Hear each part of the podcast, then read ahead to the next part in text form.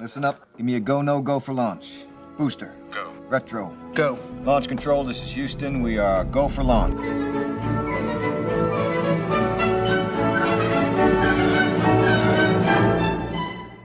Use the Force, Luke.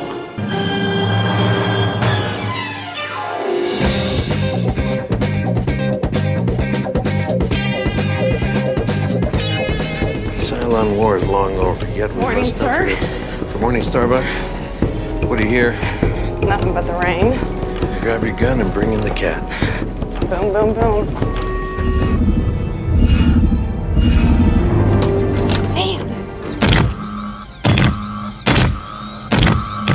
Ne la touche pas, sale pute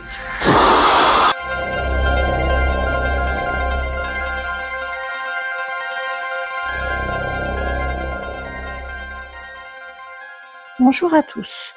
Je vous souhaite la bienvenue dans ce nouvel épisode de l'Odyssée de Circé. Aujourd'hui, c'est un épisode hors série parce qu'on ne va pas parler de science-fiction. Alors je vous rassure, on va voyager, mais sur la planète bleue. On va retourner en 1978 en Afrique du Sud. Époque difficile pour l'Afrique du Sud. Aujourd'hui, je vais vous parler d'un livre que j'ai dans ma bibliothèque. Et il se trouve que dans ma vidéothèque, j'ai un film qui raconte comment ce livre a été écrit. On va parler du livre Vie et mort de Steve Biko de Donald Woods, publié en 1978, et dont le film Cry Freedom de Richard Attenborough, sorti en 87, raconte l'histoire. Alors, un petit avertissement, je ne suis pas du tout historienne. J'ai pas fait d'études d'histoire et j'ai le regret de dire que mon niveau en histoire à l'école n'était pas des meilleurs. Mais ce sont des événements qui m'ont marqué, qui m'ont construite, et c'est dans ce sens-là que je vous en parle. Donc on va commencer par parler de Richard Attenborough qui a donc fait ce film Cry Freedom. Richard Attenborough, moi j'aime bien ce personnage parce qu'il est transgénérationnel. Pour la génération de mes parents, de mes grands-parents, c'est le colonel Bartlett, acteur, dans La Grande Évasion en 1963. Pour moi, c'est le réalisateur de Gandhi en 1983, film aux 8 Oscars avec un Ben Kingsley absolument incroyable, et un film qui a marqué l'histoire du cinéma parce que c'est le film qui a le plus grand nombre de figurants de l'histoire du cinéma. Vous regardez le début de Gandhi, la scène des funérailles, c'est pas des images de synthèse, ça a été tourné en 1983 et avec des vrais gens reconstituer les funérailles de Gandhi. Donc pour moi, il est réalisateur de Gandhi en 83 et en 1987 de Cry Freedom, qui a des beaucoup de points communs. Et pour la génération des plus jeunes, eh bien c'est John Hammond dans Jurassic Park. Vous vous rappelez? J'ai dépensé sans compter. C'est lui qui se promène avec sa canne, avec de l'ombre et, un moustique qui a du sang de dinosaure dedans. Eh bien, c'est lui. Il est décédé à Londres en, 19, en 2014. En fait. Pourquoi je voulais parler de vie et mort de Steve Biko? Parce que vous connaissez tous Mandela, vous avez tous vu Invictus, vous êtes de la génération qui a connu ça. Mais sans Steven Biko, sans ce qu'il a fait, notamment en 1976, il n'y aurait jamais eu la libération de Mandela et l'Afrique du Sud, je pense, ne serait pas la même aujourd'hui. C'est quelqu'un qui a contribué à la construire telle qu'elle est aujourd'hui. Donc je trouvais important d'en parler. Et puis même les Sud-Africains, ils l'ont oublié. J'étais effarée euh, lors d'un remplacement de médecine en 2005 euh, je vais rentrer un gamin pour un certif de sport et puis il me dit euh, ouais moi je suis en pension en Afrique du Sud et je commence à lui parler de Steven Biko et il me regarde d'un air ahuri. C'était un gamin qui était à l'école en Afrique du Sud et il savait pas qui c'était. J'étais sciée. Et puis aussi parce que très récemment j'ai eu un espèce de flashback. Dans le film Cry Freedom, le film euh, commence par euh, l'attaque d'un bidonville noir par la police en Afrique du Sud. Et euh, il se trouve que ce film, je l'ai revu à la télé il y a peu de temps. Et qu'en regardant les infos le lendemain matin, euh, euh, ils nous présentaient ce qui allait se passer à Mayotte, ce qui est en train de se passer à Mayotte, c'est-à-dire le démantèlement des bidonvilles. Et je me suis dit, ben, on est en train de faire la même chose en mon nom là-bas. Et comme c'est au milieu de l'océan Indien, ben, je le vois pas. Et ça m'a fait un choc, en fait. Et je me suis dit qu'il fallait que je, parle de ça. Alors au départ, moi, euh, Gandhi, je l'ai vu en VHS, sur une toute petite télé, à une période de ma vie pas simple. Euh, en fait, euh, j'avais une maladie, j'ai dû avoir une grande opération et j'ai dû porter pendant trois mois un plâtre du cou jusqu'au bas du bassin. Euh, un plâtre qui faisait bien 10 kilos, avec lequel je ne pouvais ni rester debout, ni rester assise. En fait, la seule position qui était tenable avec ce truc, euh, c'était demi-allongée sur le canapé. Et donc, j'ai porté ce truc pendant trois mois et je suis restée chez moi pendant trois mois. Alors, essayez de faire vos devoirs scolaires à votre bureau avec un machin pareil. J'y arrivais pas non plus parce qu'en fait, quand j'étais assise, je ne voyais pas la feuille. Donc, ce qui s'est passé pendant ces trois mois, c'est que ma mère me ramenait une VHS tous les jours. Je choisissais pas ce que c'était, c'était elle, parce que moi je pouvais pas rentrer dans la voiture pour aller chercher les VHS, je pouvais pas rentrer. Et donc, elle m'a amené euh, plein de films à la maison pendant ces trois mois-là. C'est comme ça que j'ai vu euh, tous les Costa Gavras, euh, Z, État de siège, Missing. Ah oui, petite parenthèse. il paraît que le cinéma à Cannes, c'est pas politique. Ah bon? Ben, pour moi, le cinéma, c'est politique. Hein. Vous avez qu'à regarder État de siège, Meeting, Missing, Z, aussi Amen de Costa Gavras. Vous regardez euh, bah, Un monde à part de Chris Munch aussi. Hein Donc euh, le cinéma, il n'a pas attendu 2023 euh, pour être politique. Il est toujours politique et depuis très longtemps. Hein fin de la parenthèse.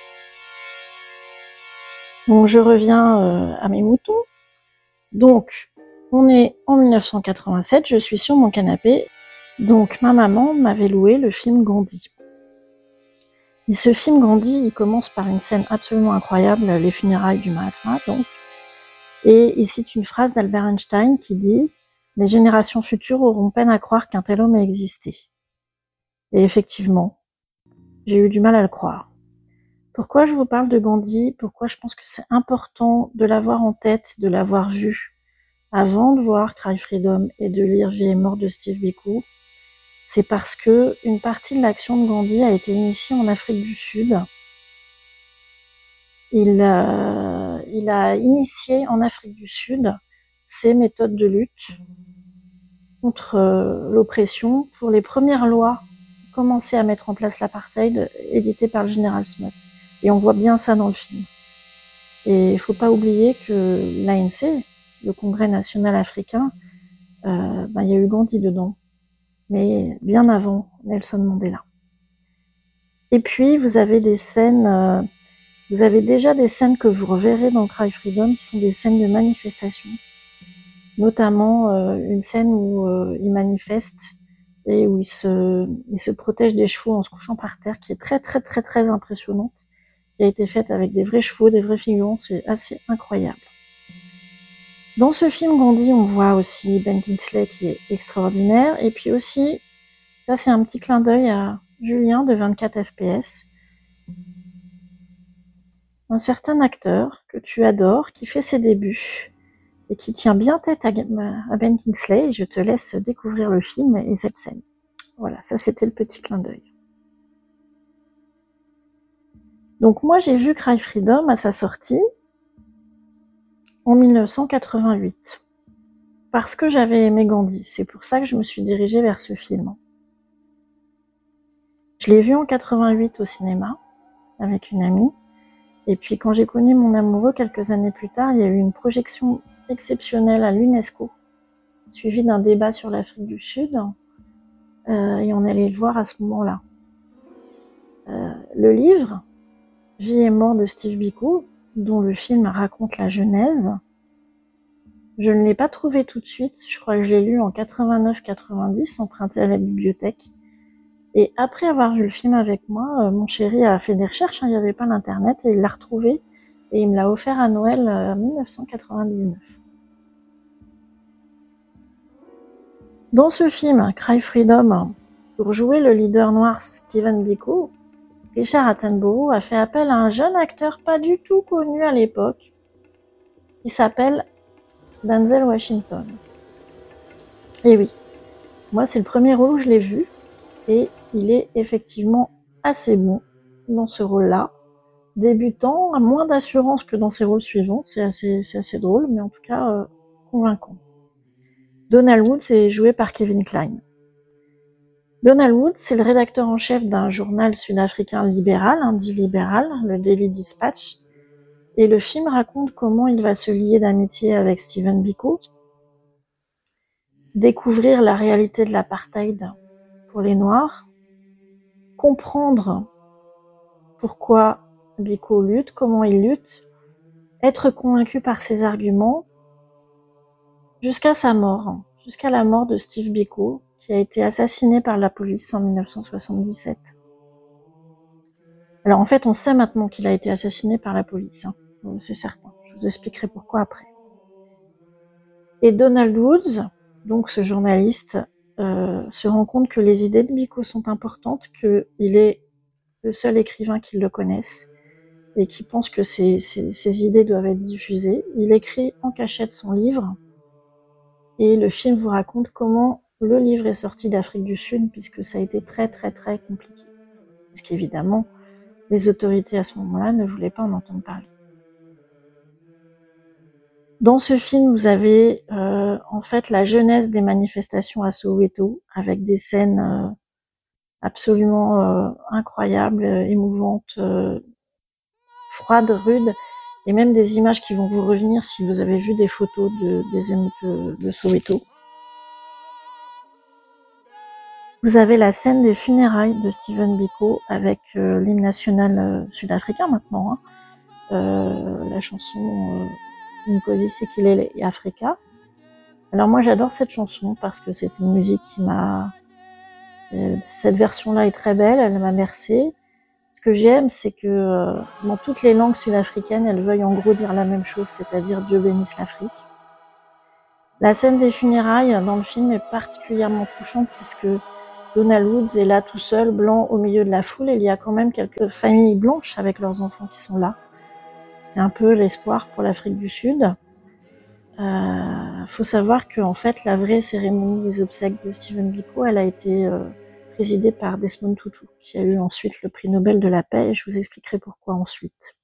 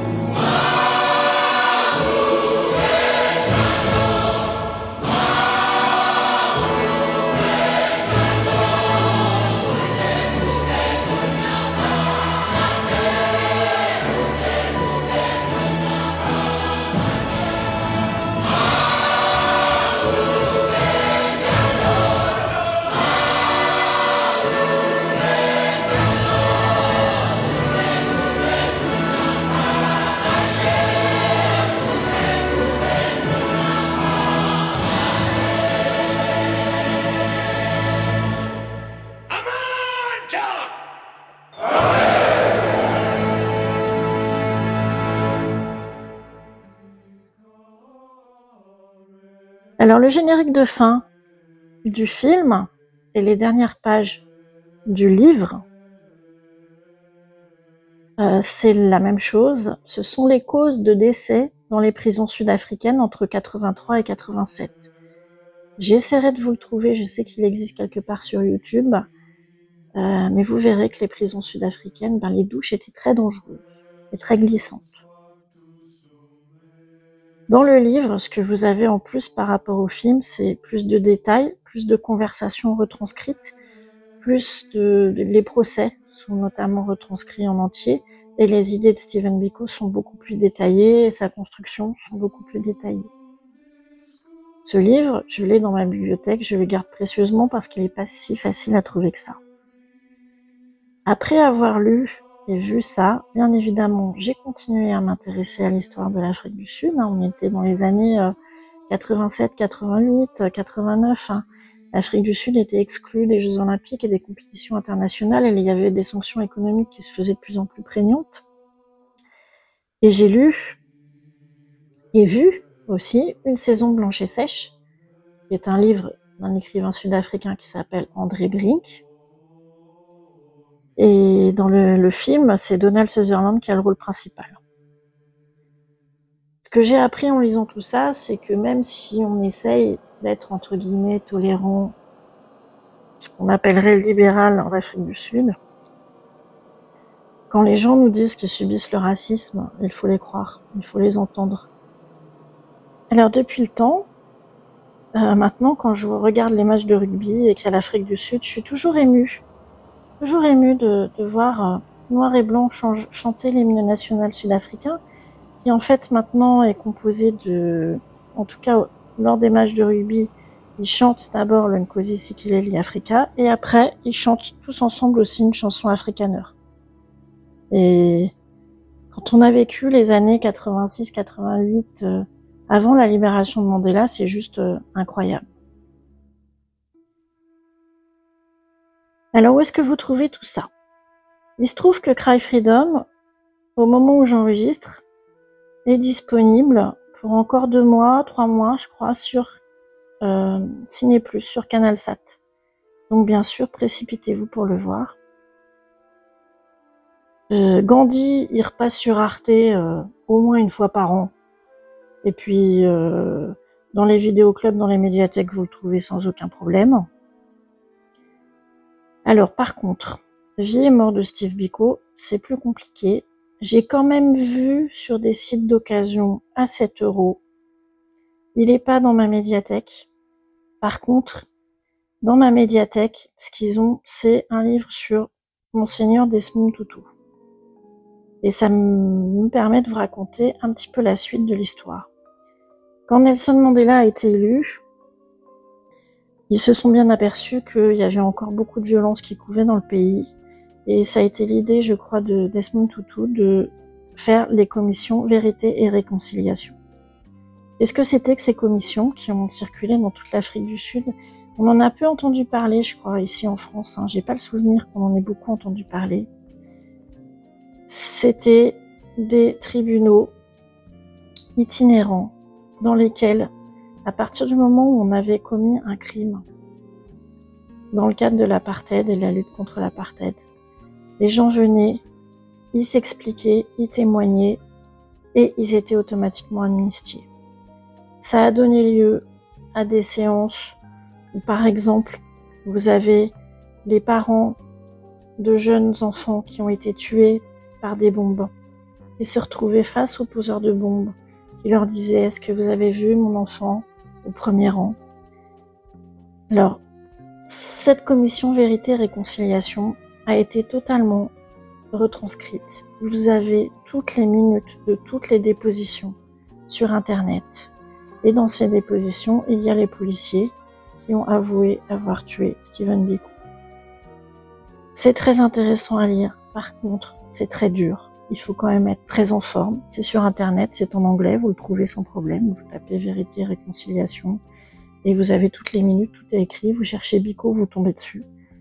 Je vous mets en garde, c'est quand même très dur à lire, parce que c'est des descriptions de torture les plus inimaginables qu'on puisse euh, penser. Euh, avec les gens qui se font face. Récemment, j'ai vu Je verrai toujours vos visages, euh, où les, victimes se retrouvaient en face d'agresseurs, mais c'était pas les leurs. C'était déjà très intense. Là, imaginez que ce sont les proches des victimes, même les victimes elles-mêmes, qui se retrouvaient face aux gens qui leur avaient tiré dessus et qui étaient censés se pardonner. Puisque pour moi, Nelson Mandela, c'est quand même le modèle de pardon. 27 ans de tôle et qui dit, bah, dans la main au banc sud-africain pour essayer de construire un pays. Moi, je suis toujours bluffée de la force morale qu'il faut pour arriver à faire ça. Voilà. J'espère que ça vous a plu, que ça vous avait intéressé. Bien évidemment, on en reparle sur Twitter, sur mon compte Twitter attirc192 quand ça vous dit. Mais je n'ai pas fini cet épisode, je voulais faire, au vu de sa date de parution, un petit aparté sur le festival Stars Up, qui aura lieu à Meudon, au hangar Y, du 21 au 24 septembre 2023. Stars Up, c'est un festival qui parle de science-fiction et d'espace, et qui se passe dans un endroit assez incroyable qui est le hangar Y à Meudon-la-Forêt à côté de Paris. Si vous avez vu un long dimanche de fiançailles, vous vous souvenez d'une scène où il y a un dirigeable qui explose dans un hangar à euh, dans le film. Cette scène a été tournée au hangar Y, qui est donc un ancien hangar à dirigeable, qui a été totalement restauré et rénové pour devenir un lieu culturel. Je sais que récemment, Benjamin Millepied a fait une représentation euh, de danse, notamment. Alors, ça a lieu du 21 au 24 septembre 2023. C'est entièrement gratuit. Euh, quand cet épisode sortira, le programme sera sorti. C'est des conférences gratuites sur l'espace et la science-fiction dans une bonne ambiance. Alors, le seul petit problème, je le dis parce que l'an dernier, j'ai quand même fait chou blanc, c'est que le même jour, il y a le Paris-Versailles avec un certain nombre de transports et de routes qui sont bloquées dans la matinée. Donc si vous prévoyez de venir, faites attention au trajet, au transport possible. Petit bémol. Bien évidemment, je remercie tous les copains de Galaxy Pop qui euh, se gèrent la partie technique de ce podcast. Ça va du montage jusqu'à la publication. Parce que je serais bien incapable de me débrouiller toute seule. Je vous souhaite une bonne journée, après-midi, soirée et je vous dis à bientôt à bientôt, à bientôt. Et la prochaine fois, nous parlerons d'émissions Apollo. Et si j'arrive à le convaincre, nous aurons peut-être un invité sur À bientôt.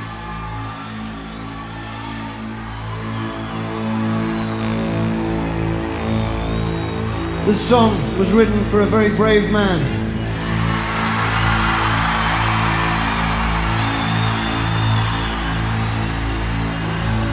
A man who preached non-violence in a state which has racism enshrined in its constitution.